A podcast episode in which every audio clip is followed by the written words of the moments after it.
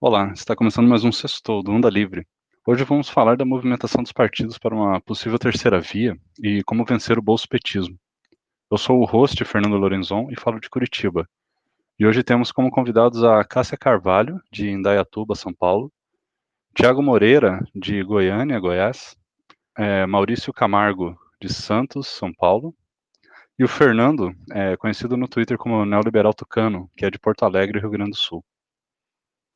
Só uma consideração, esse podcast ele foi gravado antes do Amoedo ter declarado que não deseja mais concorrer à presidência pelo Partido Novo. Então, algumas informações vão ficar um pouquinho desatualizadas na discussão, mas ainda vale o conteúdo como um todo. Quais são os principais nomes para a terceira via atualmente?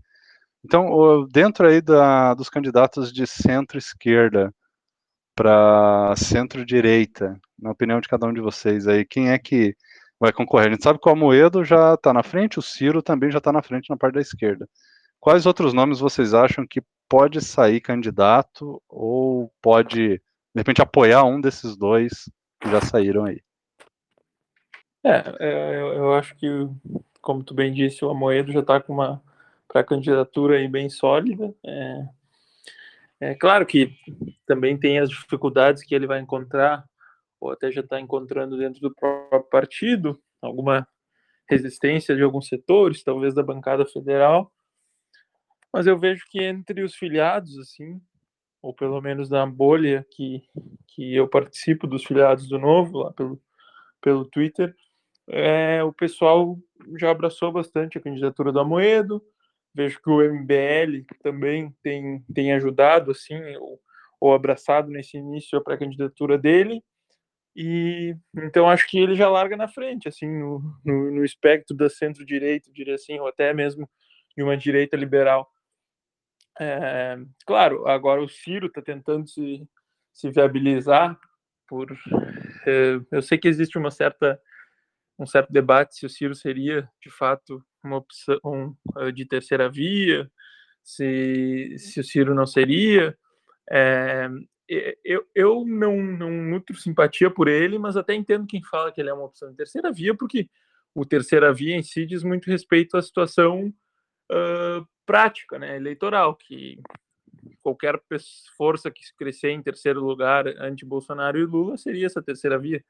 Então, eu acho que, por mais que eu não goste do Ciro, a pré-candidatura dele está tá começando a, a demonstrar alguma força, até contrariando um pouco das minhas expectativas, porque eu confesso que a partir do momento que o Lula entrou na, na parada, para mim o Ciro, a candidatura dele teria morrido, porque a esquerda toda vai abraçar o Lula, vi ciristas largando de mão o Ciro, indo direto com o Lula, assim, numa união que me mostra que, me mostrou, pelo menos em um certo momento, que o Ciro não teria nenhuma chance, que ele ia só murchar agora com o João Santana, fazendo uma nova estratégia, tentando recuperar eleitores do Bolsonaro arrependidos, falando em, em Bolsonaro traidor.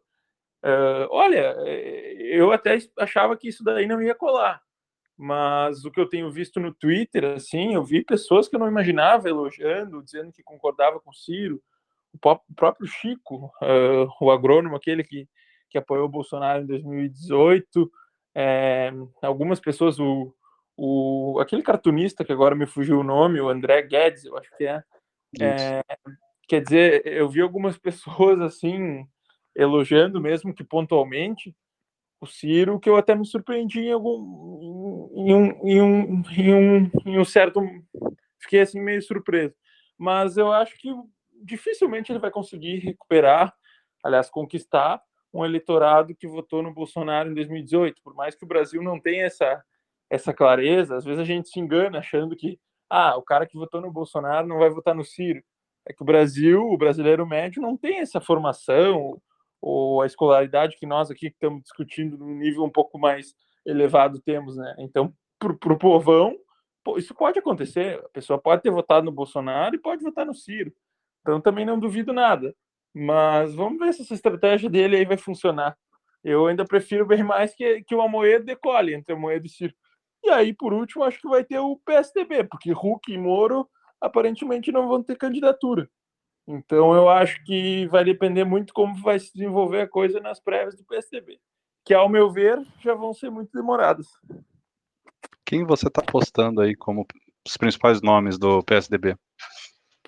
Olha, eu, por ser aqui do Rio Grande do Sul, a minha bolha, acho que o Eduardo Leite tem mais chance. Eu, particularmente, contrario essa minha bolha e deixo o bairrismo de lado, acreditando que quem tem mais chance é o Dória. Uh, pura e simplesmente pela questão das vacinas, assim.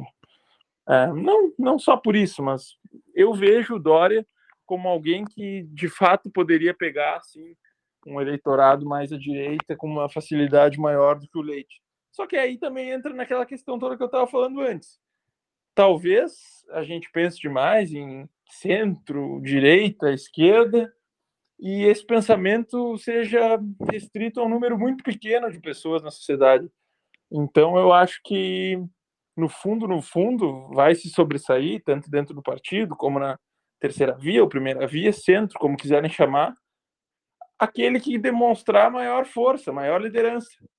E aí eu confesso que eu fico muito em dúvida se Dória ou Leite teriam essa qual dos dois teria uma força maior assim, seja dentro do partido ou seja dentro dessa via que quer se formar. Eu eu descarto, confesso, o nome do Tasso. Eu acho que o Tasso até pelas lives que eu vi dele e tal, ele não demonstra nenhuma energia assim de quem pode engrenar. Eu sei que o pessoal fala que ele tem boa articulação política, que ele é um político experiente, que podia repetir o Biden, mas eu confesso que eu vejo assim ele é alguém com muito pouca energia para conseguir enfrentar um, um, um 2022 que vai vir por aí. Então eu confesso que a pré-candidatura dele uh, é a que eu acho assim de longe a mais fraca. Eu acho que a coisa vai ficar é. mesmo a Vitória e o Leite. É, eu, eu também diria aqui que eu tenho o meu lado tucano aqui, que eu prefiro o, o Dória, porque ele tem sido um cara mais energético ali, mais midiático e não adianta, cara, é o que é o que elege, né? O, o cara ir para mídia, ir para TV, confrontar, ele tem fazer o, coisas.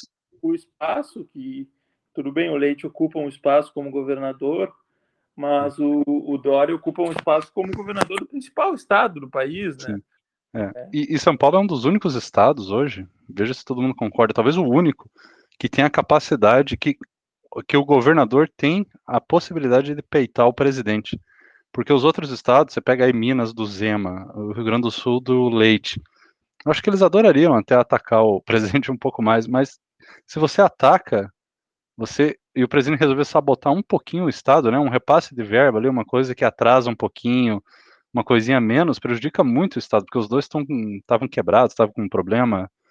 E, então, e vários outros estados pelo país estavam nessa situação. Então, nenhum governador quer ficar comprando briga porque eles estão dependendo do presidente, por causa desse nosso modelo escroto aí de presidencialismo aí que, né, e, e esse pacto federativo que todo pacto mundo é dependente, né? Porto, né? É.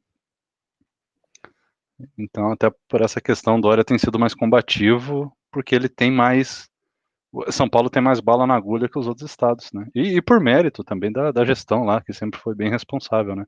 É, eu até acho que a, a, grande diferença acaba sendo, além dessa questão combativa, que, puxa, ele é um cara bom de debate, fala bem, sabe se sair de uma saia justa, assim, acho que iria bem numa campanha, assim como já foi nas duas que fez. É, além dessa questão que tudo bem, até podem falar, já contra-argumentaram comigo dentro do, do, do, PSDB, que o Leite também é muito bom de campanha, que ele conseguiria se vender como um rosto totalmente novo, sem rejeição, um rosto que seria bonito, que isso no Brasil podia fazer ele crescer assim de um jeito mais, mais rápido do que o Dória. Mas eu acho que a questão da vacina, no fim, acaba sendo um carro assim chefe para o Dória, e algo que em algum momento, no mínimo, vai fazer ele ser, ser apoiado ou reconhecido por um terço de São Paulo, que seja. Olhando assim de uma maneira negativa, vamos dizer que putz, um terço de São Paulo reconhece muito o trabalho do Dória e apoiaria ele numa eleição. Poxa, um estado como São Paulo, que tem 46 milhões de habitantes, eleitores, acredito que seja um pouco mais de 30 milhões, talvez 35, cara largar com que seja 25% naquele estado já é muito mais forte do que o Leite largar com 50% aqui no Rio Grande do Sul, entendeu? É verdade. Isso também mostra a importância para mim numa questão já bem eleitoral, bem lá para frente, na hora do voto mesmo. Algo que, que mostra que indiscutivelmente o Dória seria o candidato natural do partido. Eu sei, podem apontar, ah, o PSDB de São Paulo está perdendo desde de 2002, sem ser o Aécio que, que concorreu em 2014. É uma verdade, mas como a gente precisa é colocar alguém no segundo turno, eu acho que essa questão de rejeição, o Lula e o Bolsonaro também são muito rejeitados, entendeu? Eu acho que essa questão de rejeição vai ficar para depois. A gente tem que ver agora quem vai ser o mais viável. Isso. É. E, e o, o Dória, ele dentro do PSDB, ele é meio que, digamos, um outsider, né? Ele não é aquele cacique padrão do PSDB, né? Como foi o Dória, como, é, como foi o, o Aécio, como foi o Serra e o Alckmin, que são aqueles caras ele, Aqueles ele, rostos velhos, né, que a gente parece, vê faz muito tempo. É, parece que ele é filiado desde 2001, mas igual ele não nunca apareceu muito no partido Isso. até 2016, né? Que foi o momento que ele que ele acabou de fato entrando na política e, e se vendeu muito bem. Olha, o Dória naquele momento em 2016, depois ele acabou se já gerando um desgaste, uma rejeição, tendo largado a prefeitura, né? Antes de largar o bolsonarismo, que aí foi um segundo desgaste, né? Mas lá em 2016, o Dória apareceu bem como tu disseste, como um, um outsider, alguém assim. Eu lembro que tinha a capa aquela da Veja, nasce o anti-Lula. Quer dizer, o Dória se tornou, em 2016, talvez a, a, a, candidato, o candidato mais promissor de uma direita, digamos assim, que nascia no Brasil naquele momento, sabe? Pós, uh, pós aquele momento todo de impeachment, e, e, que algumas lideranças mais velhas do próprio PSDB já estavam desgastadas. Eu lembro que o Alckmin e o Aécio foram vaiados na, na manifestação pró Dilma em 2016, contra Dilma em 2016. Quer dizer, e, o Dória não, o Dória falou em cima do caminhão. Isso já é algo meio simbólico, né?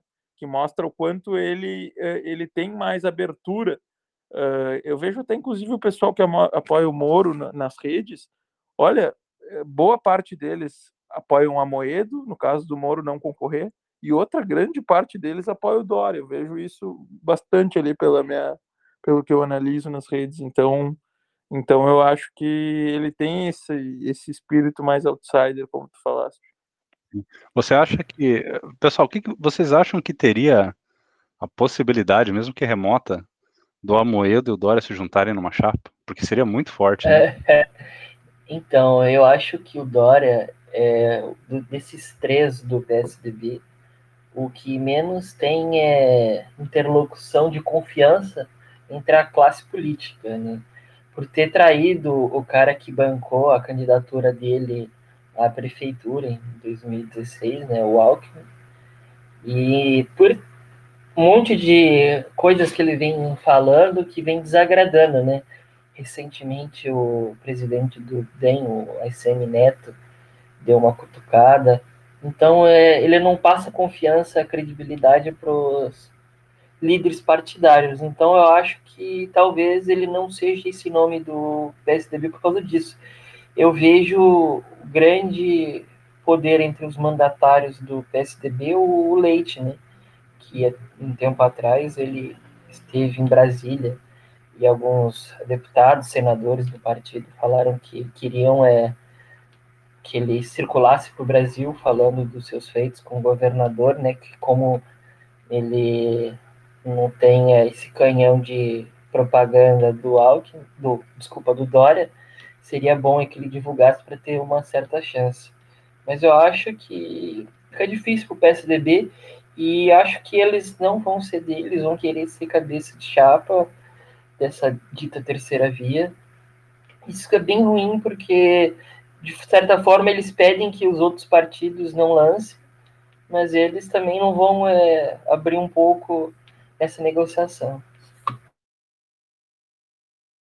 Na minha opinião, o, que, o maior desafio do Dória vai ser driblar os caciques mesmo, porque, como o Maurício falou, ele, ele, ele não, não tem a confiança dos caciques, eles, eles têm a movimentação para impedir mesmo A gente viu o Aécio falando que talvez o PSDB nem tivesse candidato, apesar do Aécio estar sem moral, ele, ele fala ele fala o que os outros caciques é, é, concordam, né? Então, assim, é, é, dá a impressão mesmo que o PSDB não quer que os, o, o Alckmin está querendo sair do PSDB, né? Tem o, o, tem o, o Leite e o, o o Tasso na disputa, apesar de que eu também concordo com o Fernando que o Tasso ele não, não, não, não vai conseguir. E eles, no fundo, eles não querem o Dória. O Dória vai ter que, mais uma vez, dar um jeito de passar por cima dos caciques. E vai ser bem difícil porque as prévias foram marcadas, né, para o final de novembro, né, pelo que eu, que eu tava vendo.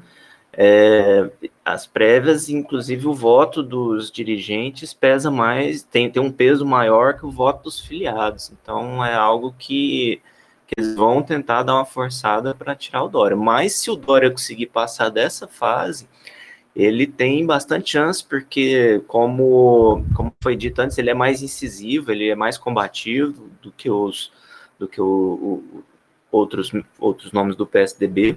Ele tem um pouco ainda dessa aura de outsider. E eu acho que ao longo do, desse período dele na prefeitura e no, no, estado, ele se queimou um pouco essa aura de outsider. Quando ele brigou com, com o MBL, eu não lembro bem por qual que foi o motivo que o MBL brigou com ele. É, também ele fez algumas coisas que, que que desagradaram. Eu, assim, particularmente, foi quando ele vetou a lei de, de liberdade econômica de São Paulo. Então, assim, por, por aparentemente, eu não, não tenho certeza, mas aparentemente, porque o, o, por causa das críticas da bancada do Novo no, ao governo dele. E então, assim, tem algumas que ele fez nesse período que ele se queimou, mas ele ainda pode ter um discurso que, que pode atrair gente que está cansada de política. Então, assim, ele tem essa possibilidade. Eu acho que o maior, o, o maior dificuldade dele vai ser o próprio partido, vezes tem dentro do próprio partido, e talvez possa ser também que ele tenha alguma dificuldade de fazer é, alianças amplas, porque outros partidos podem preterir aliança com o PSDB por causa do Dória, né? É algo a se olhar. O que, que vocês acham disso? Se eu não me engano, Thiago, foi é, uma questão é, de imposto para o Netflix. Fez esse desentendimento com o pessoal do MBL. São as coisas bobas, né? E outras opções que possam surgir na terceira via? Vocês acham que vai ter alguma candidatura? Além do, do PSDB, assim, sem contar, sempre tem aqueles nanicos, né, que aparecem só para chamar a atenção e tentar conseguir fazer alguma bancadinha. Mas vocês acham que tem algum outro candidato que possa surgir, que possa ter alguma força, passar dos, dos 2%, alguma coisa assim? Bom, tinha o possibilidade do Mandetta, né? Mas ele no DEM eu não sei como é que o DEM vai fazer. E aparentemente o Amoedo está conversando com ele, né? Então, a chance é que os dois se juntem. Mas acho que era o cara mais forte que tinha aí. Além do, do nome do PSDB além do, do Amoedo, seria um terceiro de, de direita mais forte, aí o Mandetta. Vocês acham que é, o rumo das eleições desses, desses possíveis candidatos a uma terceira via é, pode modificar dependendo do vice-presidente que eles vão escolher? Por exemplo, uh, uma mulher, ou, no caso, é, o Moro, mas eu acho que ele não entra mais, talvez o Mandetta e para algum. É, vocês acham que o vice tem uma importância muito grande, igual o Lula estava querendo conversar com é, Meirelles, é isso mesmo? Vou responder então. essa. É.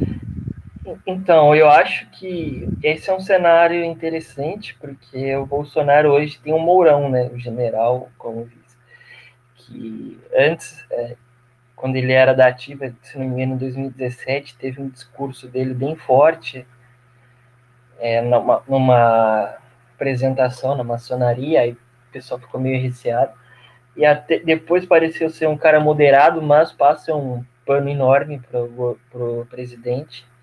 Inclusive, eu acho que isso é um dos fatores de não termos avançado no impeachment porque impeachment só existe se o vice passa a senha, e o Mourão não passou a senha. Então eu acho que provavelmente o Bolsonaro terá algum político como vice, né? Já está falando aí Ciro Nogueira, o, o ministro Fábio, lá do PSD do Rio Grande do Norte, deputado federal, já de vários mandatos. E o Meirelles diz que foi, dizem que foi convidado para ser o vice do Lula, né? Aí seria interessante, porque o Lula já tem os votos de esquerda, de centro-esquerda, né? E ele trazendo um cara de responsabilidade fiscal, que foi por oito anos presidente do Banco Central no mandato do Lula, traz um perfil de pessoas que tem essa preocupação, né? Que ele tendo Meirelles dá essa credibilidade.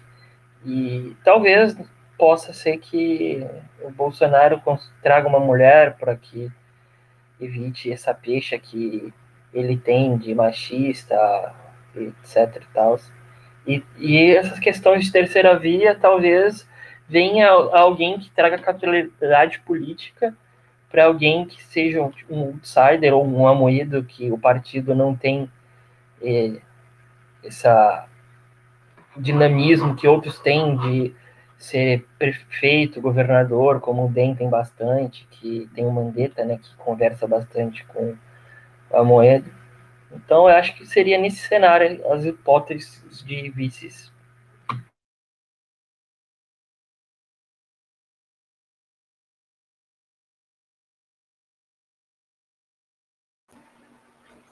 Eu confesso que eu nunca parei para pensar muito em quem vai ser vice de quem ainda, né? Ainda tá muito. Eu tô achando que ainda tá bem cedo definir vice.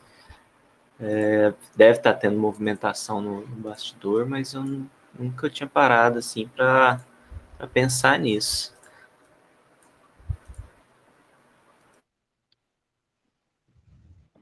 Eu não acho que vice tenha tanto poder assim de definir os rumos da eleição, mas eu acho que uma é, ministros, sim. Acho, eu não sei, eu acho que a população está aos poucos percebendo que vice não serve para nada, né? É, mas o ministro, de repente você chega e fala assim, Meirelles, vice do Lula. Ah, grandes coisas.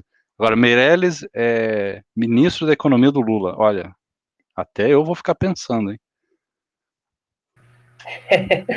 então, eu acho que tem que ser levado em consideração, ainda mais porque a gente teve. Desde 92 a gente teve dois impeachments, então a gente tem que conhecer o, o nosso vice. E o Lula e o Bolsonaro. Mas eu não, eu não vou botar no cara, né? É até chato falar isso, mas questão né? de saúde, né? O Lula enfrentou um câncer. Não, tô falando que tem que levar em consideração que, porventura, pode, pode acabar. Ah, sim. Assumindo um mandato que nem a gente teve a morte do Major Olímpio, é, o mandato de senador por oito anos, ele cumpriu dois anos e meio e suplente dele ninguém conhece. O cara vai ser senador pelo estado mais rico do Brasil por cinco anos e meio, né? Então é algo de pensar nessas mudanças também políticas no futuro. Então é que Lula, beirando os 80 anos, Bolsonaro levou uma facada e não sei é como que anda a saúde dele. Então é sempre bom saber quem é o vice. E, e eu acho que o Meirelles sendo vice é muito mais é, importante do que ministro, né? Porque ministro, é, que nem temos o Guedes aí, ministro da Economia. Mas ele próprio diz que muitas vezes ele quer um caminho, mas quem tem o, a caneta BIC e poder decisório de mudanças tem outra. Então, Meirelles, como vice, porventura, tem um poder de barganha para uma mudança econômica, responsabilidade fiscal maior até. Então, é, dependendo do vice, ou no caso seria só o Meirelles aí, né? mas ou um ministro, esse o eleitorado poderia ir tanto para o Lula ou para o Bolsonaro e deixar essa terceira via meio que de lado, de escanteio aí? Então, é um negócio que ambos os polos querem, né? Destruir essa dita terceira via, que na minha opinião é a primeira. É, eles querem Sim. combater e ficar nessa, nessa binaridade de Lula ou Bolsonaro. E a gente é maior que isso. Eu até disse semana passada que As pessoas que não querem nem Lula nem Bolsonaro são a maioria da população. Estão refém de um candidato. E eu creio que esse candidato não pode ter a, ser biruta de pesquisa, né? Fica esperando pesquisa X para se posicionar. Tem que ser coerente é, nas suas ideias, é, que nem o Fernando disse anteriormente, o, que o Dória peca muito por não ter essa coerência, diferente do Leite, que tem algumas coisas para mostrar. Não tem a vacina, né, como ele bem disse. Mas então é isso, é propor é, ideias, ter um, um programa de governo e ter um líder, um executor desse programa.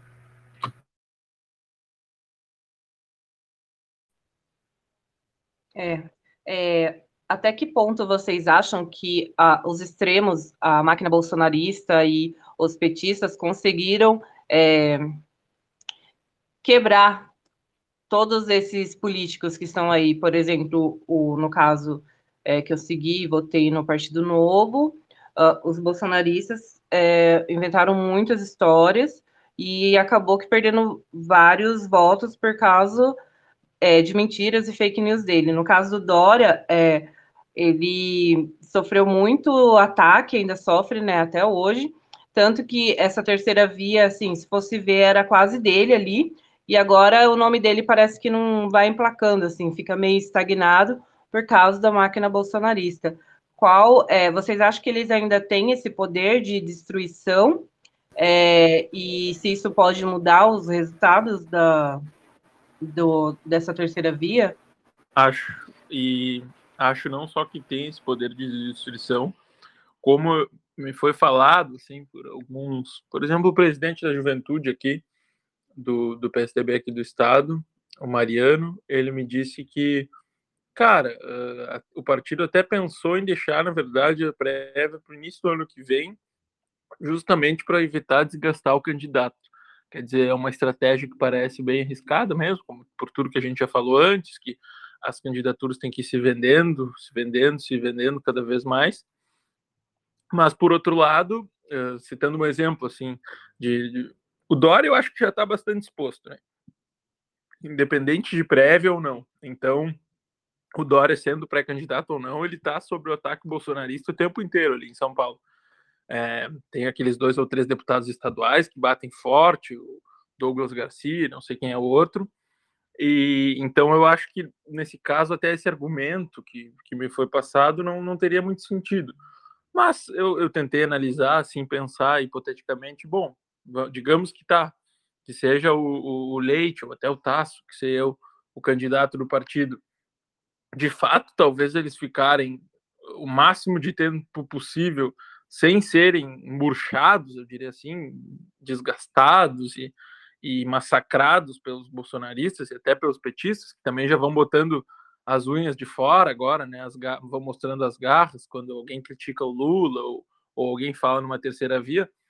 Eu acho que de fato pode ser uma estratégia, se vai dar certo ou não, vai ser outra coisa.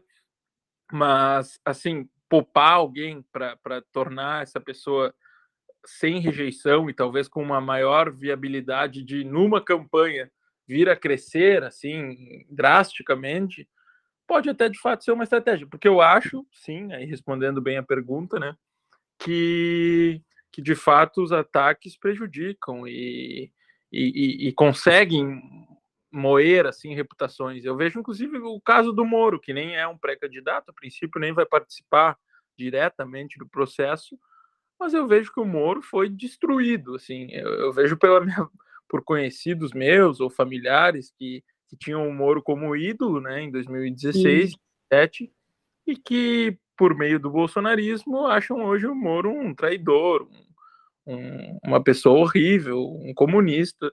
Enfim, eu acho que é, essa destruição acontece.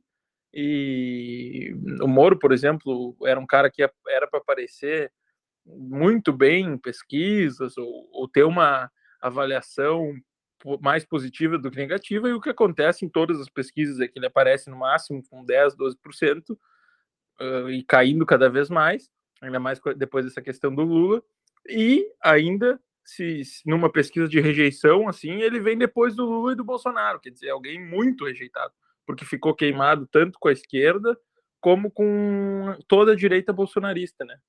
Ah, então eu acho que é, é, ele é um exemplo do quanto o, o bolsonarismo consegue sim destruir reputações. Olha, eu acho que o caso do Moro ele é bastante específico porque é, tem, uma, tem um conjunto de fatores que desfavoreceram ele. Primeiro que ele tem entrado no, no governo Bolsonaro deu muita munição para falar que ele tinha lado. Quando ele foi indicado, eu falei, ó, foi uma jogada boa para o Bolsonaro e péssima para o Moro, quando ele aceitou. E porque isso tornou ele parcial na cabeça de, das pessoas.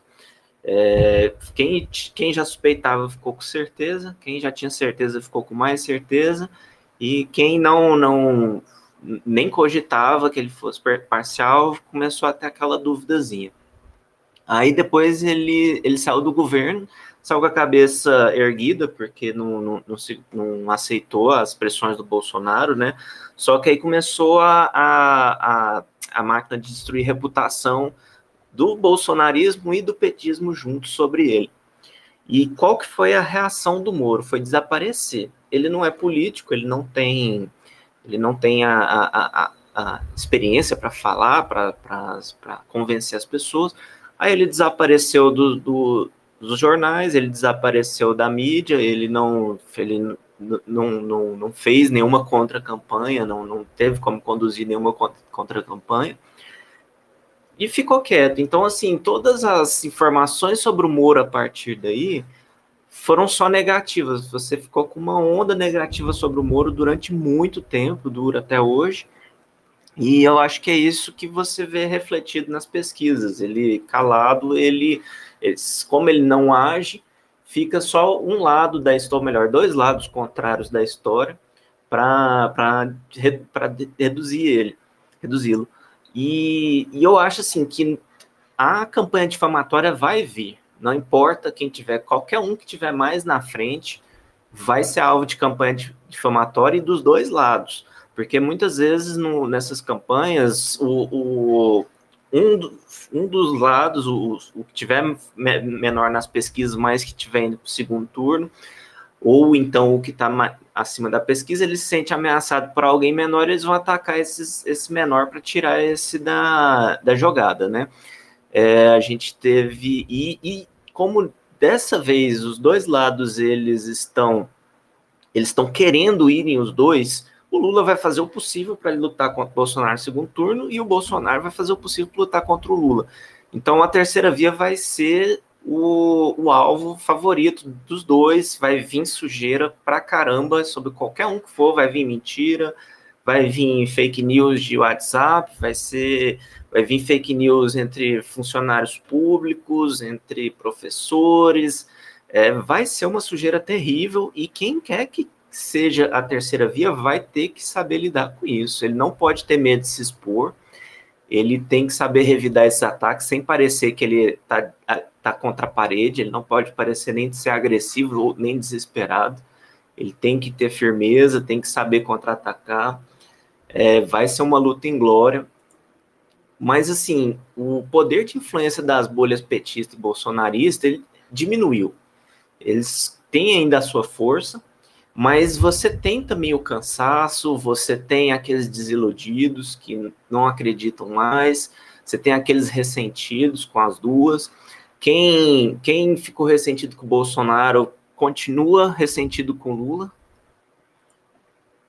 É, quem ficou ressentido com Lula continua ressentido com Bolsonaro.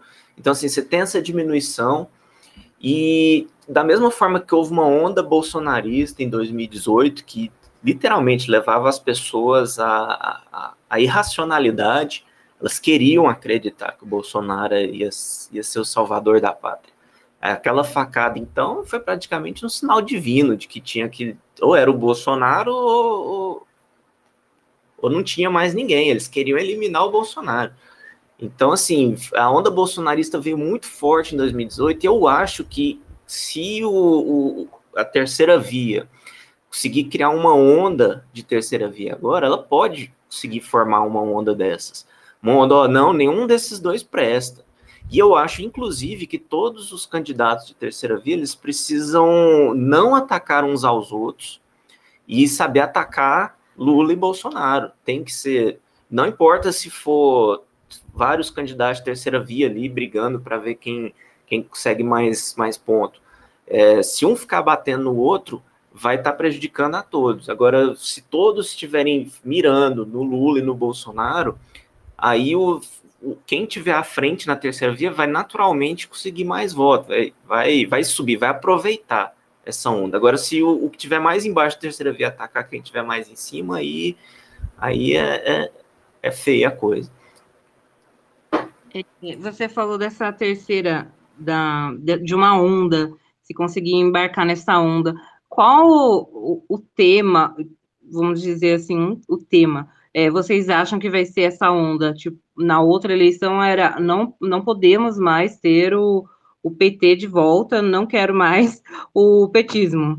E nessa agora vai, vai cair o quê? Vai ser é, a terceira via, ou será, por exemplo, é, quem falar mais sobre a pobreza do país, ou como derrotar o Bolsonaro? Qual vai ser o tema dessa terceira via? Quem vocês acham que vai conseguir captar, ou quem já está captando mais ou menos essa, é, esse é, pensamento coletivo aí da população? Porque a maioria não quer, né? Nem Lula e nem Bolsonaro, mas quando chega na hora, eles vão para os extremos, ficam com medo assim e volta lá nos extremos. E a gente tem que evitar isso agora. E qual desses candidatos vocês acham que já está pensando dessa forma e já está é, conduzindo é, para isso? Então, eu acho que o único que está captando isso, e também por ter a questão partidária que abriu é, a possível candidatura dele, diferente dos três postulantes do PSDB, o Amoedo está focando em proposição, né? Você vê, ele tá sempre dando entrevista pro Vila, deu pro entrevista para Gabriela da CNN no seu canal no Instagram, deu no Estadão no domingo, uma página inteira e tá com colocando aquilo que deve ser o foco de uma narrativa de terceira via.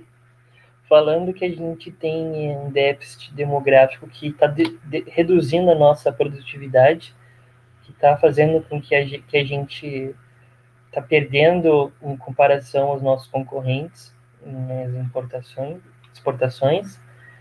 E nessa questão de Bolsonaro ter sido eleito em 18, ele teve um guarda-chuva guarda, guarda grande porque ele conseguiu atrair os votos lavajatistas, de liberais na economia, com responsabilidade fiscal, e teve um outro candidato que defendia um cara que estava dentro da cadeia, e falando que reforma da Previdência era um equívoco, que não existia, etc e tal.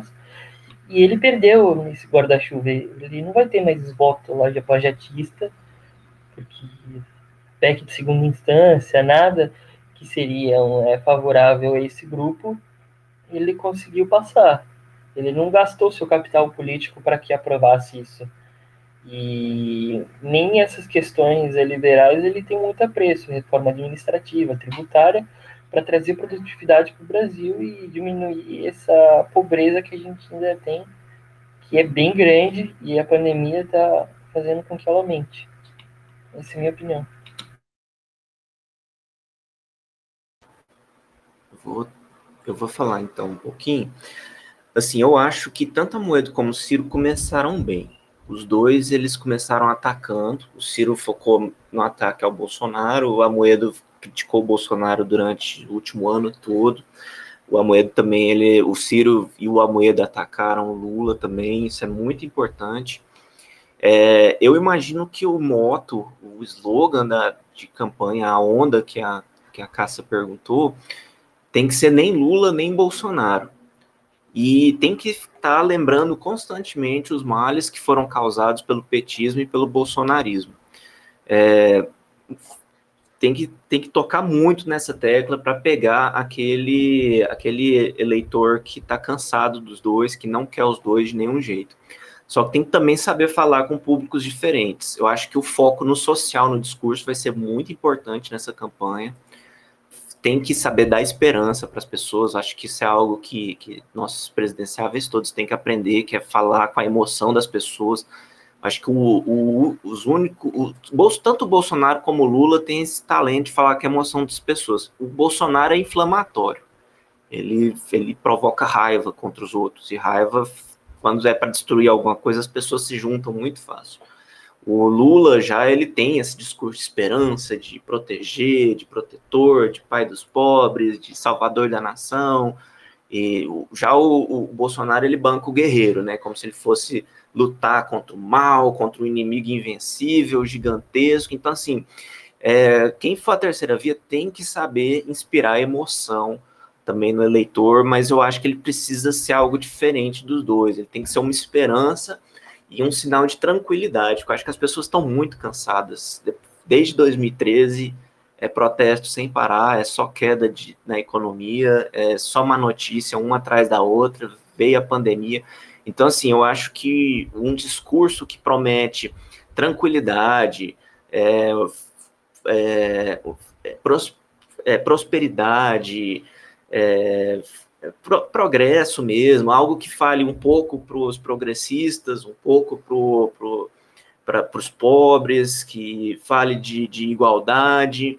Tem sim que pegar esse, esse discurso que a gente fala, ah, é discurso de esquerda, mas tem que trazer ele também para a direita, no caso da Moedo, né? O, o Ciro já é de esquerda o, o, no caso da Moedo ou do PSDB, tem que trazer esse discurso e unificar. Não pode ser um discurso técnico demais, não pode ser um discurso, ó, oh, eu sou o mais qualificado, que isso aí as pessoas ouvem e bocejam, né?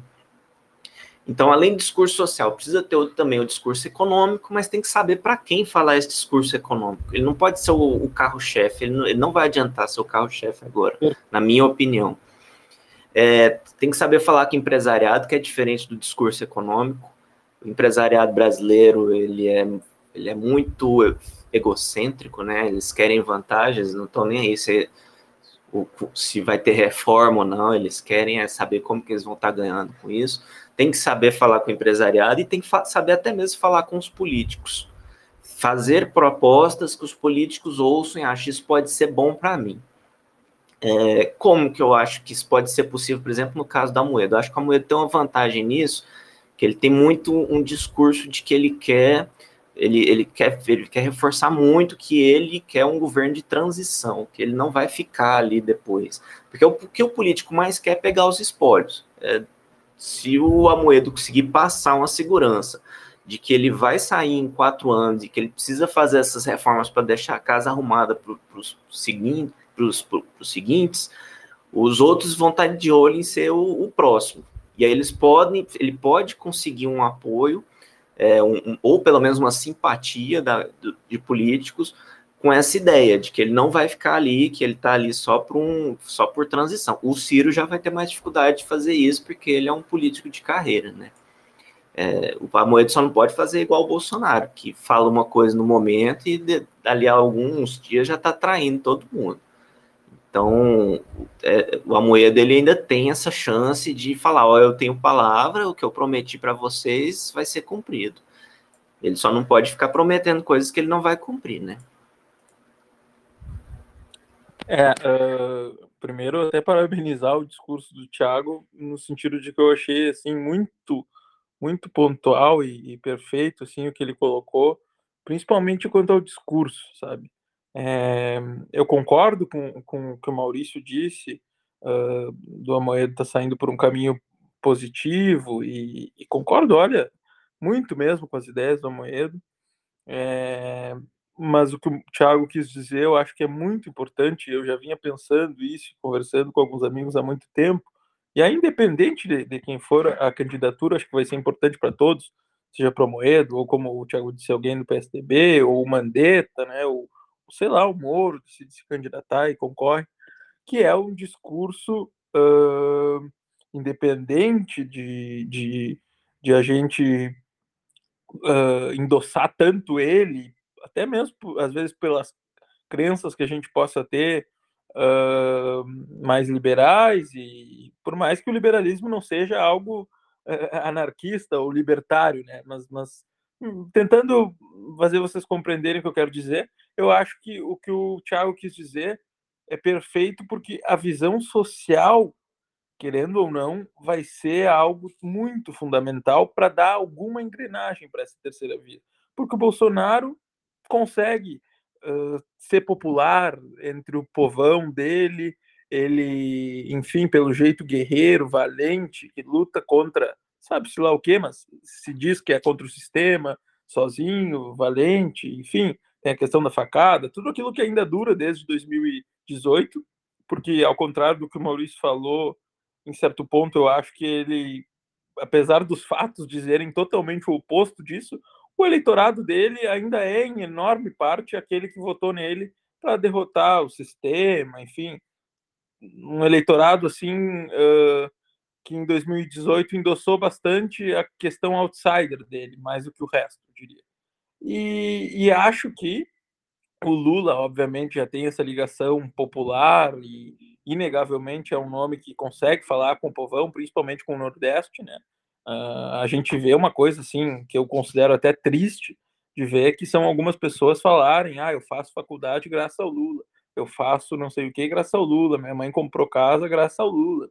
É, é, uma, é um discurso assim muito colado no Lula, inclusive acho que o Lula já é muito maior que o PT, até por isso eu tenho certo medo é, do, do Lula crescer ao ponto de ficar algo meio que irreversível, até de impedir uma vitória dele em primeiro turno, por mais que eu ache muito difícil, ele não conseguiu isso nem em 2006, mas enfim, uh, dependendo do quão ruim for Bolsonaro, eu acho que invariavelmente muita parte do eleitorado vai indo para o lado do Lula. Eu até me preocupo com isso. Eu vejo às vezes até entro aqui naquele aplicativo TikTok, tento ver coisa política lá dentro. Olha, é, é de se chocar assim, porque os jovens eles acham que a única opção ao Bolsonaro aparentemente é o Lula, assim, sabe? é uma coisa assim, é Lula para todo lado, musiquinha do Lula, eu vou tirar meu primeiro título para votar no Lula. Quer dizer, eu, eu fico bem preocupado até com, com, essa questão. Mas o que eu quero dizer com tudo isso, e ligando no comentário que o Thiago fez, é que in, inevitavelmente esses dois nomes, aí a gente pode gostar disso ou não, conseguem falar uma linguagem popular do povo.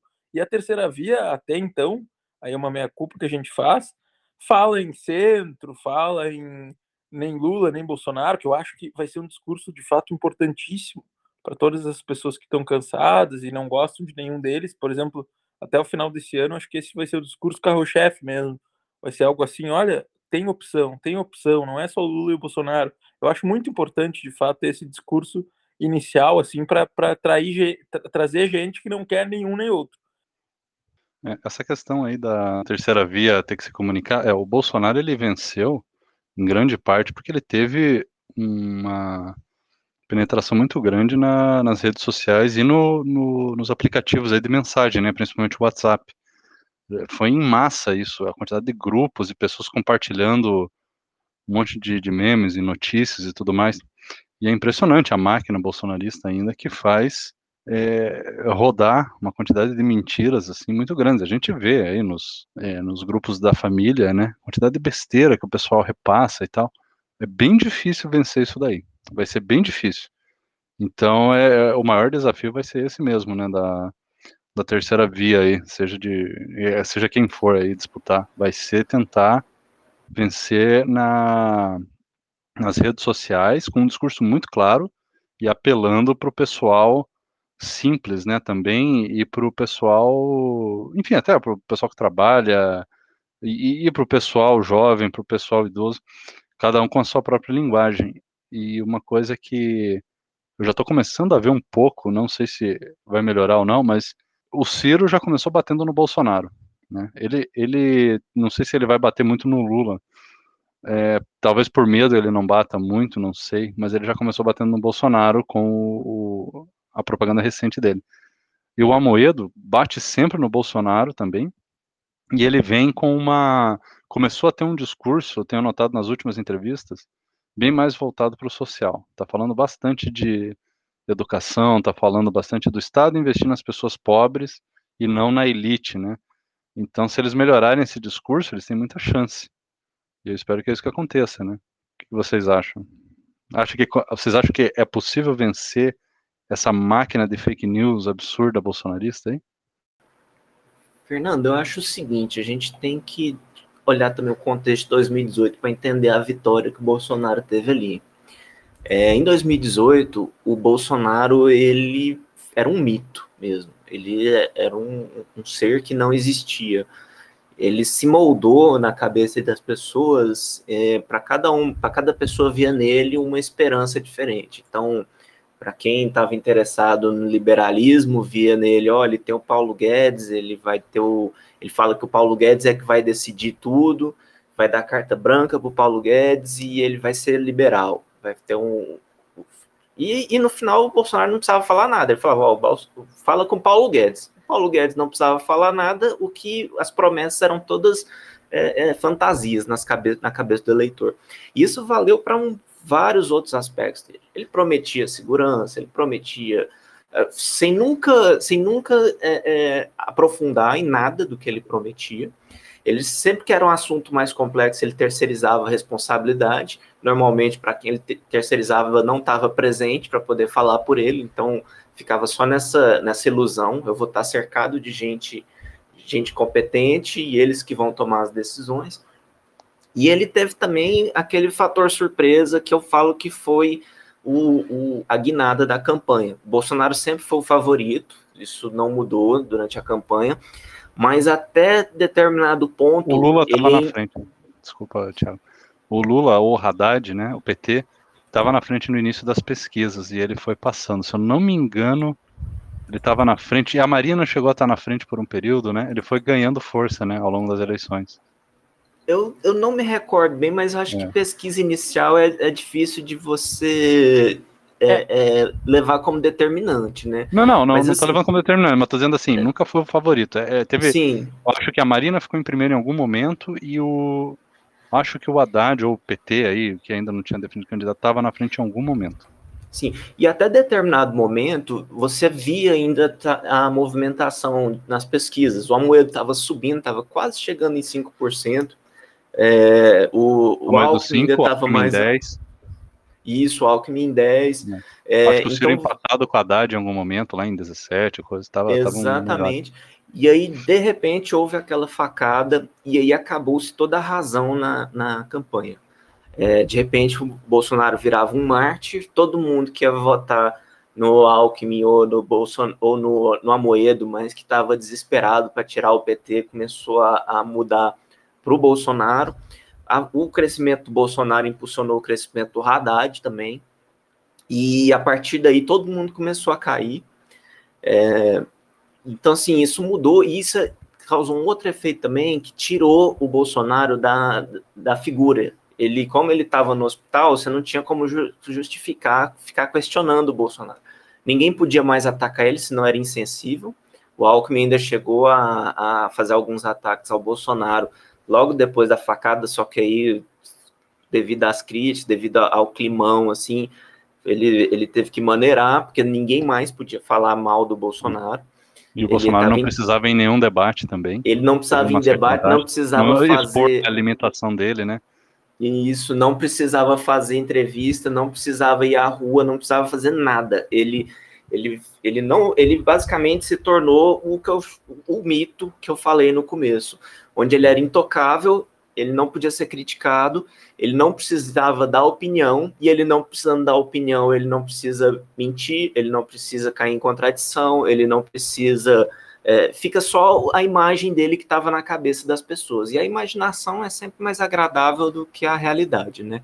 Então, você, o eleitorado todo imaginando o que, que seria o candidato Bolsonaro ele, no poder, cada um imaginava a fantasia preferida. Oi. Isso, ele. O Bolsonaro era tão vazio que as pessoas precisavam preencher com alguma coisa, né? Ele todo mundo preenchia com a esperança que ela tinha, né? De tão vazio que o cara era. É, é, parece personagem de RPG, né? Vamos entrar no nosso assunto que a gente gosta de falar, né? Quando eu era, era jovem. né? Ele era tábula rasa, chegou todo mundo e, e, começou a colocar as características pessoais nele, né? Ele é aquele personagem, tipo no, nos joguinhos que não fala, né? Ele, ele é o protagonista mudo, aí você preenche com a sua imaginação, foi bem isso.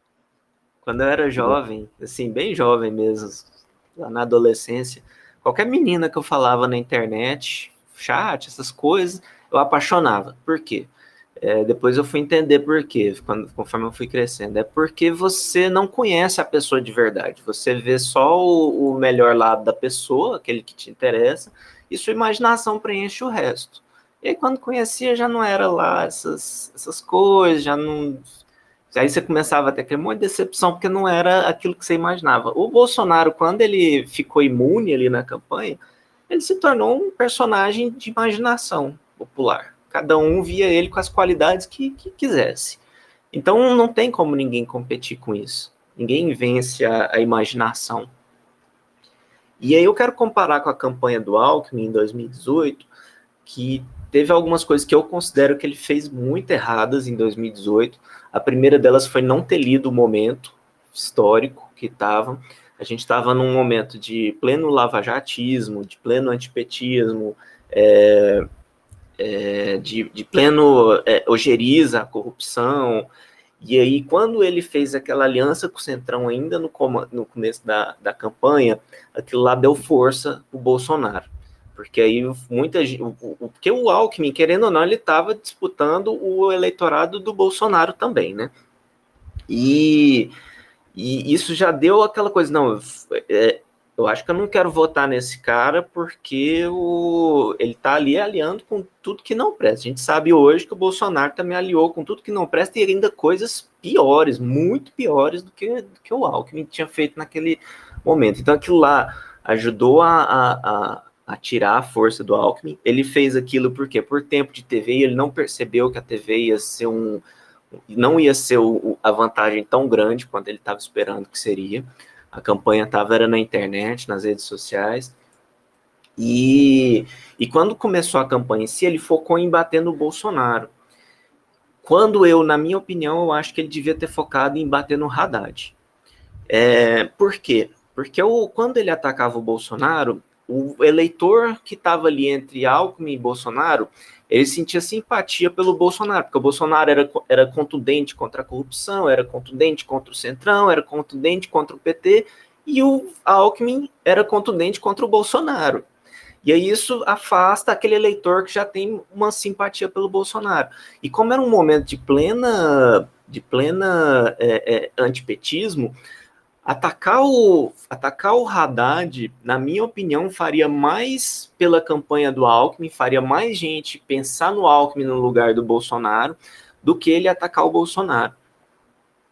Então, assim, é, o que, que eu quero dizer com isso? O que, que a gente tem que levar isso para a próxima campanha? O, o candidato, a terceira via, ela vai ter que saber bater no Lula e no Bolsonaro e vai ter que também olhar quais são a, as ondas do momento na sociedade, o que, que a sociedade está querendo e vai ter que focar suas propostas naquilo. Então, eu falei mais cedo sobre social, sobre é, ajudar as pessoas, sobre trazer tranquilidade. Isso é o que eu estou sentindo que pode ser o, o, o discurso que pode atrair as pessoas. É, então, assim, mas pode ser que mude, pode ser que surja alguma onda mais, alguma onda espontânea que também ganhe força e que precise, e, e o candidato tenha que saber entrar nessa onda. Então, quando o Alckmin no, na campanha passada fez algo política tradicional, a política tradicional é importante, ele, ele não encontrou gente que estava ouvindo ele, porque as pessoas estavam cansadas de política é, tradicional, queriam um outsider, Queria Sim. alguém que era contra a corrupção, certo? E aí eu acho que ele errou nisso. Diga, Fernando. Não, eu só ia comentar em cima que, mais uma vez, o Thiago fez uma leitura muito boa, inclusive sobre a campanha do, do Alckmin. Eu também pude ver esses, esses erros assim acontecerem. Eu até lembro que aqui no Rio Grande do Sul, quando a Ana Amélia foi convidada para ser vice, pareceu que a campanha ia decolar bastante, sabe? Que de fato ele ia disputar com o Bolsonaro quem seria o candidato para enfrentar o, o PT, que, que, que mesmo que o Haddad ainda nem fosse lançado como candidato, se sabia que o, que o, o PT teria um candidato, né, com o nome do Lula, assim, por trás. Então eu acho que, e aí eu lembro, né, ligando a isso que o Thiago falou, que quando aconteceu essa união com o Centrão, essa, essa super coligação de tantos partidos e tal, que, bom, é, talvez entre as pessoas mais ligadas na política pode ter, ter, ter passado impressão de força, né? Uh, olha só, essa candidatura vai ter força. Eu lembro que alguns cientistas políticos leram tão mal o momento que chegaram a, a apostar, mesmo naquele momento que o Alckmin tinha 10% e, ou até um pouco menos, e o Bolsonaro ainda não, não tinha nem 25%, ele tinha 20 e poucos por cento, assim, um pouquinho antes da eleição. É, alguns cientistas políticos apostaram já no que já se mostrava improvável, que seria, ah, vai chegar na hora H e o Alckmin vai crescer com tempo na TV e vai ultrapassar o Bolsonaro e vai ser PT e PSDB de novo. O que aconteceu foi o contrário, muito em conta da facada, como o Thiago disse, mas também, eu acho que a facada de fato foi algo assim divino para a campanha do Bolsonaro, né? tirando todo o lado horrível de ter acontecido aquele, aquele episódio. É, mas eu acho que também a própria campanha, e aí é o que o Thiago quer dizer, poxa, se já estão com tempo na, na TV, né, todo esse tempo, digamos que tá, o capítulo do Centrão foi ser superado, mesmo que isso já tenha marcado muito e feito muito eleitor ter a certeza do voto no Bolsonaro, olhando, ah, olha ali, o PSDB que eu votei nas últimas uh, cinco, seis eleições, fez uma aliança com, fez um pacto com o diabo, digamos assim. Por que, que eu vou votar nele se eu posso votar em alguém novo como o Bolsonaro? Então, eu acho que além disso, a campanha, como o Thiago disse, errou no tom, e é esse tom que de fato a gente tem que encontrar. É, foi uma campanha que não, não achou o que falar. Eu lembro que na campanha, até em certos momentos, se falou muito depois da eleição que a campanha batia no Bolsonaro muito, né? E talvez a estratégia fosse o contrário, como o Thiago disse. Se tu te, quer disputar o eleitor com o cara, tu tem que antagonizar a mesma coisa que ele antagoniza, né? Então talvez o foco da campanha devesse de fato ser atacar o PT. Só que eu lembro também, e esses dias na verdade eu vi, para até testar se às vezes a gente tem certas falsas memórias, né? Eu fui ver alguns trechos da campanha do Alckmin, um dia eu até postei um ali no meu Twitter, e olha, uh, o sexto teaser assim de campanha, o sexto dia da campanha, já tinha uma coisa comparando Bolsonaro e, e Lula, no caso Haddad, a Venezuela, que os dois seriam adoradores. Foi o que eu postei até aquele dia no Twitter. Depois teve um outro dia que também fazia esse paralelo, ou atacava os dois, os dois eram populistas. Só que o que aconteceu, no fundo, eu acho, e, e, por isso que passou até batido tudo isso da televisão, que a campanha até eu acho que fez o que podia. Eu, eu olhei recentemente esses vídeos e achei eles bons, de fato mostrando que seria o Bolsonaro seria mais perigoso para a gente virar Venezuela do que o contrário, do que ele dizia, de que a gente evitaria de virar uma Venezuela, né? Uh, eu até acho que a campanha, no fundo, na TV foi boa, só que as pessoas, e aí entra muito do que o Thiago falou, da onda e tal, acho que o Fernando também falou isso, as pessoas não estavam assistindo o programa eleitoral, principalmente naquela campanha, até acho que foi algo assim muito atípico, ou se assistiam, não davam bola, porque nas eleições de 2020 a gente já viu o contrário acontecer. As campanhas eleitorais, os tempos de TV voltaram a fazer diferença, talvez pela pandemia, o horário eleitoral influenciou, as alianças influenciaram, uma, política mais tradicional voltou.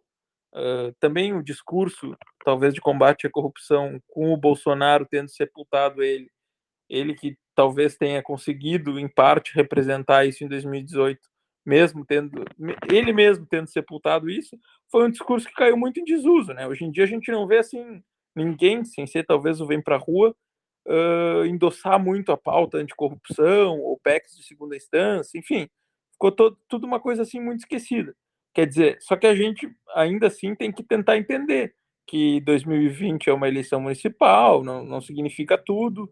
A gente já volta a ver que a polarização entre Bolsonaro e Lula real existe e aí vai ter que se achar, como o Thiago disse, e, e é difícil achar, é difícil sentir o feeling da coisa, uh, tentar entender o que, que a sociedade almeja, quais são os, as pautas ou os temas que devem ser abordados com maior naturalidade e a questão da estratégia. Quanto à estratégia, eu até concordo muito com, com que também deve ser, deve ser uma estratégia de bater nos dois lados, e o principal, porque está se batendo muito no Bolsonaro e talvez se esqueça de bater no PT nesse momento. Tudo bem, quem está no governo é o Bolsonaro, isso é algo meio natural.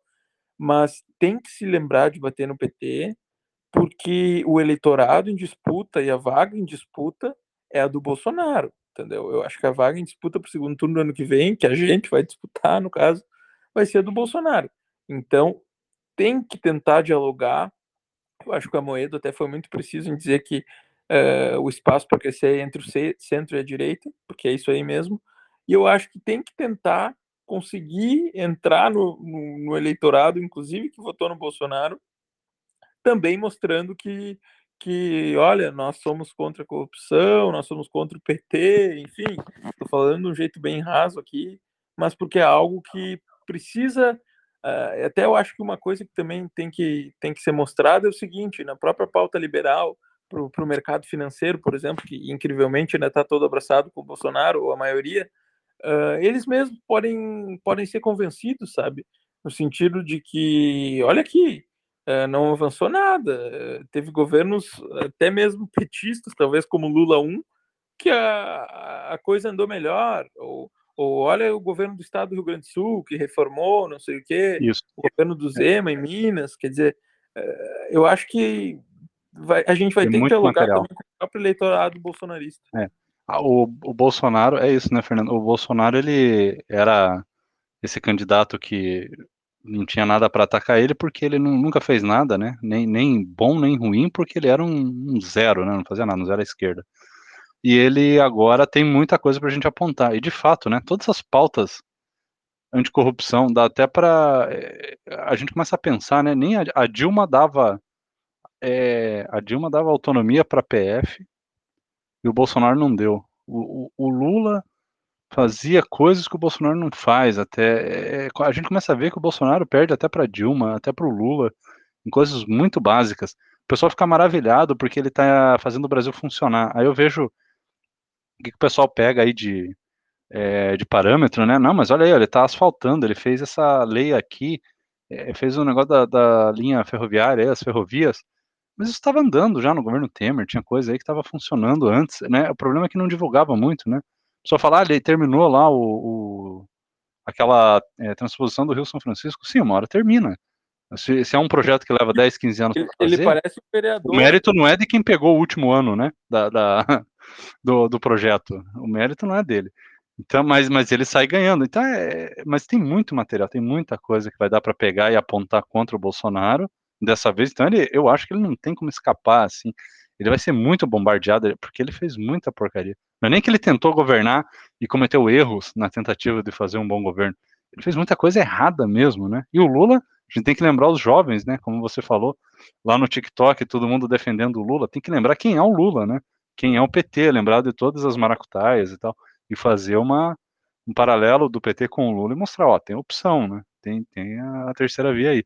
Eu acho que esse é o caminho mesmo da terceira via, vai ter que ser bombardear os dois aí, tentar roubar voto, mostrando tudo isso que tem de ruim e que dá para fazer uma coisa boa, uma coisa nova, sem necessariamente sem, sem necessariamente reinventar a roda, né? Dá para tentar pegar o melhor das duas coisas. Né? Chega o, o candidato da direita vai ter que falar, olha, a gente apoia a, o agro, a gente apoia o desenvolvimento, a gente apoia todas essas esses 5 quilômetros de asfalto que vocês comemoram aí, a gente também quer fazer 5 quilômetros de asfalto a cada dois meses, que parece que é muito importante asfaltar 5 quilômetros por mês aí, o pessoal fica maluco. São Paulo asfaltou mais que o Bolsonaro, né? em Fernando, pessoal, não sei se vocês lembram, parece que o, o Dória a Dória asfaltou, duplicou 3 mil quilômetros de, de estrada e o Bolsonaro duplicou mil e poucos no Brasil todo, das federais. Então, assim, e, o pessoal fica, sabe, achando que o Bolsonaro é um trem-bala, assim, mas o que ele faz é muito pouquinho. Todos os governos fizeram essas mini. Outra, outra coisa nesse coisinhas. ponto que você está falando, até, Fernando, que o ministro tão elogiado do governo do Bolsonaro é o ministro que veio do governo da Dilma, né? Que é o Tarcísio. Quer dizer, diretor do, de Nietzsche lá, né? As vendas que o mercado comemora, por exemplo, na questão dos aeroportos, é uma coisa que veio do governo Temer, do, do Moreira Franco lá. Quer isso. Dizer, olha, isso. esse é um governo sem pauta, sem grandes realizações, e que as coisas que ele faz, ainda por cima, por exemplo, a gente pode ver daí reforma da Previdência, marco do saneamento, são, são duas coisas, por exemplo, que foram relatadas pelo PSDB, é, que, o, que o próprio Maia, tão criticado, principalmente pelo bolsonarismo, no momento ajudou, quer dizer, é, aí eles falavam, ah, porque o Maia tranca tudo, com o Arthur Lira vai andar, e a gente já viu que não vai andar, porque é um governo sem pauta, sem proposta, é de fato uma coisa muito ruim, como tu disse, comparando com o governo Dilma e Lula, e principalmente na questão da pandemia, daí que a gente pode comparar lá atrás com, com o governo do Lula na questão da, da gripe, que foi muito menor, é óbvio, mas, mas havia um, uma responsabilidade um pouco maior, né, ou uma incompetência um pouco menor. Quer dizer, esse é um governo assim incompetente em, em tudo. Eu fico pensando na educação, cara, porque assim a educação eu vejo que que é a questão talvez mais defasada e mais destruída por esse governo. É, passaram três ministros provavelmente incompetentes, é, teve aquela questão do, do cara que não tinha nem, nem é, os certificados da faculdade não batiam, quer dizer, esse que está agora, o Milton Ribeiro, aparentemente é um boçal. É, olha. Um padre, então, né? Tem o colombiano. Isso, isso o, o Vélez, que começou mal, né? Ele não conseguia tocar o ministério porque ele não tinha noção nenhuma, zero de, de gestão, né? O cara era um ideólogo, né? Tipo assim, um gestão diferente, né? Não é fácil, ainda mais um ministério que tem bastante funcionários.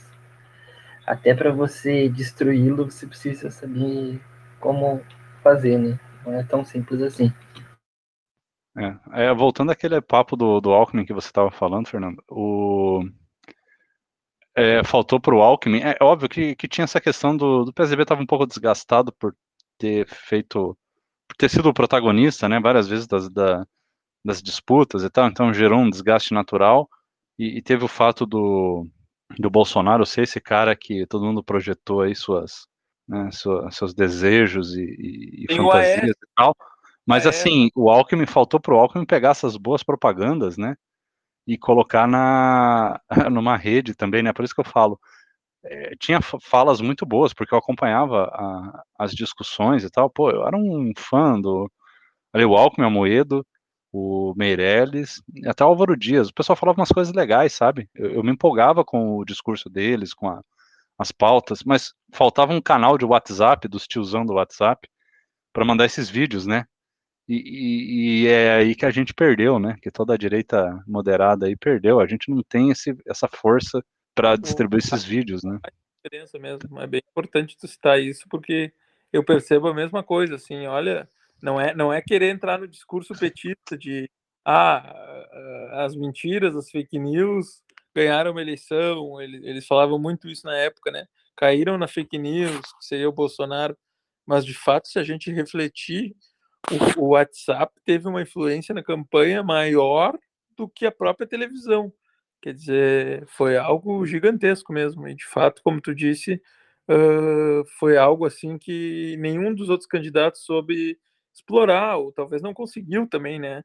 É, ter a popularidade que o Bolsonaro teve nas redes, mas é algo assim a ser estudado de fato. E de fato tem até livros falando sobre isso, né? Sobre as redes, sobre como o Trump também ganhou nos Estados Unidos, quer dizer, não é algo que aconteceu só no Brasil, mas aqui no Brasil a gente viu de perto acontecer. Né? É, Vocês, a população evoluiu nesse último, é, nesses últimos anos para votar de fato num, em líderes que não sejam tão populistas? Olha, sinceramente, a população quer um painho. Você. Essa questão de falar de líder populista, a maior parte da população nem entende o que é isso. Ela quer que o governo é, dê coisas que melhorem a vida dela. Quanto mais coisa ele ganhar, melhor. E ele não faz, não tem a pessoa, o, o indivíduo não tem a noção de que quanto mais o governo dá para alguém, mais tem que tirar dos outros até sempre pensa, tem que dar para mim, tira lá dos ricos, aqueles ricos imaginários que, que simplesmente não existem. Você tem aqui o 1%, mas a maior parte do 1% é funcionário público de alto escalão e empresários que, que de empresas que parasitam o governo, estão lá trocando favores com políticos. Então, tipo assim, o populismo ainda vai ser um mal que só vai ter como combater quando houver uma maior é, escolaridade da população. E o que eu acho que o, os candidatos moderados sempre precisam fazer é passar a segurança de um populista sem ser populista. É, é uma tarefa difícil, é ingrata, porque o, o, o ideal é que não façam promessas que não possam cumprir, ou que não vão tentar cumprir. Tem que, tem que mostrar que tem palavra, que é uma pessoa confiável, que não vai voltar atrás, não vai trair os ideais. Tem que mostrar que é uma pessoa firme nesse, nos ideais, espinha ereta, né, coragem. Mas, ao mesmo tempo, tem que ter um discurso em que passa tranquilidade, em que passa tranquilidade para as pessoas, né? Não tranquilidade de si mesmo. Aquela coisa dele parecer sem energia, mas algo que dê às pessoas aquela sensação, ó, esse cara vai resolver os problemas. Então ele tem que entrar num equilíbrio entre, entre inspirar essa esperança, entre prometer coisas e também passar uma imagem de respeitabilidade, de retidão, porque se ele não conseguir essa imagem de retidão, aí vai o Lula mesmo, né? O Lula mente, rouba, mas ele dá pra gente. Então a gente precisa desse diferencial. Isso aí. Bom, é, pessoal, acho que é isso então. Eu vou encerrar o episódio. Foi bacana a discussão.